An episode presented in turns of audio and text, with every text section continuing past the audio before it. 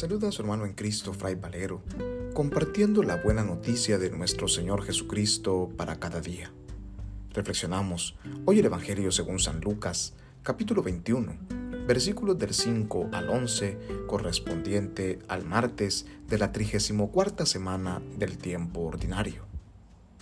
En aquel tiempo, como algunos ponderaban la solidez de la construcción del templo y la belleza de las ofrendas votivas que lo adornaban, Jesús dijo, Días vendrán en que no quedará piedra sobre piedra de todo esto que están admirando. Todo será destruido. Entonces le preguntaron, Maestro, ¿cuándo va a ocurrir esto y cuál será la señal de que ya está a punto de suceder?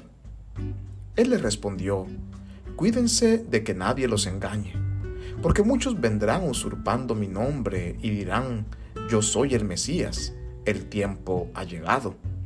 Pero no les hagan caso.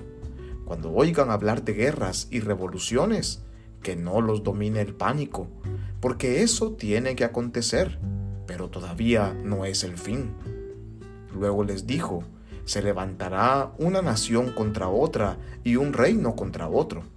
En diferentes lugares habrá grandes terremotos, epidemias y hambre, y aparecerán en el cielo señales prodigiosas y terribles. Palabra del Señor, gloria a ti, Señor Jesús.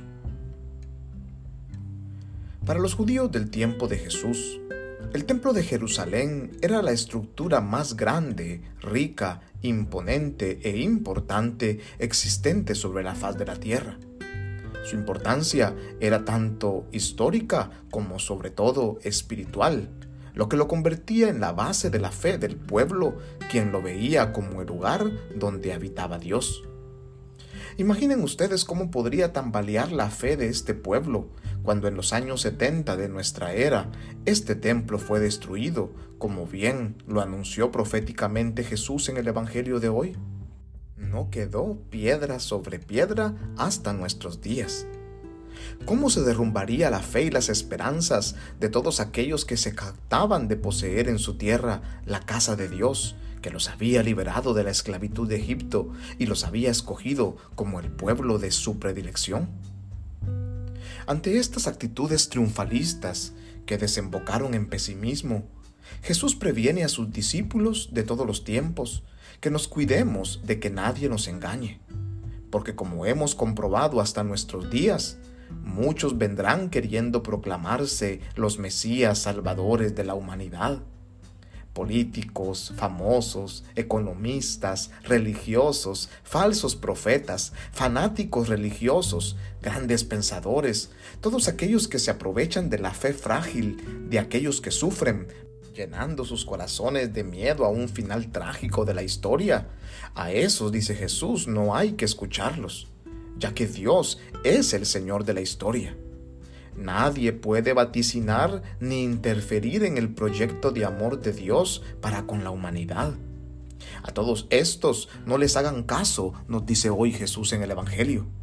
Porque aunque oigan hablar de guerras y revoluciones, aunque se levante una nación contra otra y un reino contra otro, aunque en diferentes lugares ocurran grandes terremotos, epidemias y hambre, Incluso aunque aparecieran en el cielo señales prodigiosas y terribles, todo eso tiene que acontecer, nos dice Jesús.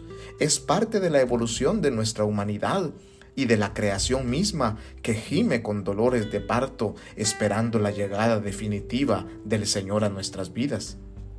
Aunque todo esto y mucho más pasara, nos dice Jesús en el Evangelio, que no los domine el pánico, porque todavía no es el fin. Nadie sabe ni el día ni la hora del final de los tiempos, nos dijo en el mismo Evangelio unos versículos atrás. La palabra de Dios en ningún momento intenta vaticinar cómo será el final de los tiempos, porque eso solo Dios nuestro Padre lo sabe, nos dijo el mismo Jesús. Ni Él mismo como Hijo de Dios conoce el día ni la hora, mucho menos alguien más. Jesús en su palabra lo que intenta es quitar de nosotros esa cultura del temor, de incertidumbre y del desconsuelo, esa cultura de pesimismo y de ver catástrofes por todos lados que reina en muchos corazones.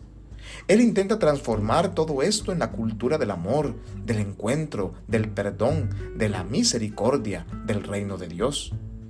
Este reino de Dios está ya entre nosotros, nos ha dicho, y sigue creciendo y se sigue expandiendo sin que nosotros nos demos cuenta. Dios nuestro Padre quiere reinar en nuestros corazones y depende de nosotros si queremos o no dejarlo reinar en nuestras vidas ya que si Él reina en nosotros, podrán pasar grandes catástrofes y desastres a nuestro alrededor, y podrán venir muchas más pandemias y dificultades, pero nuestra vida no tambaleará, porque Dios será quien reine en ella. Que el Dios de bondad y de misericordia, el que es todo amoroso, nos bendiga, nos proteja de todo mal y nos guarde en este día, en el nombre del Padre, y del Hijo, y del Espíritu Santo. Amén paz y bien.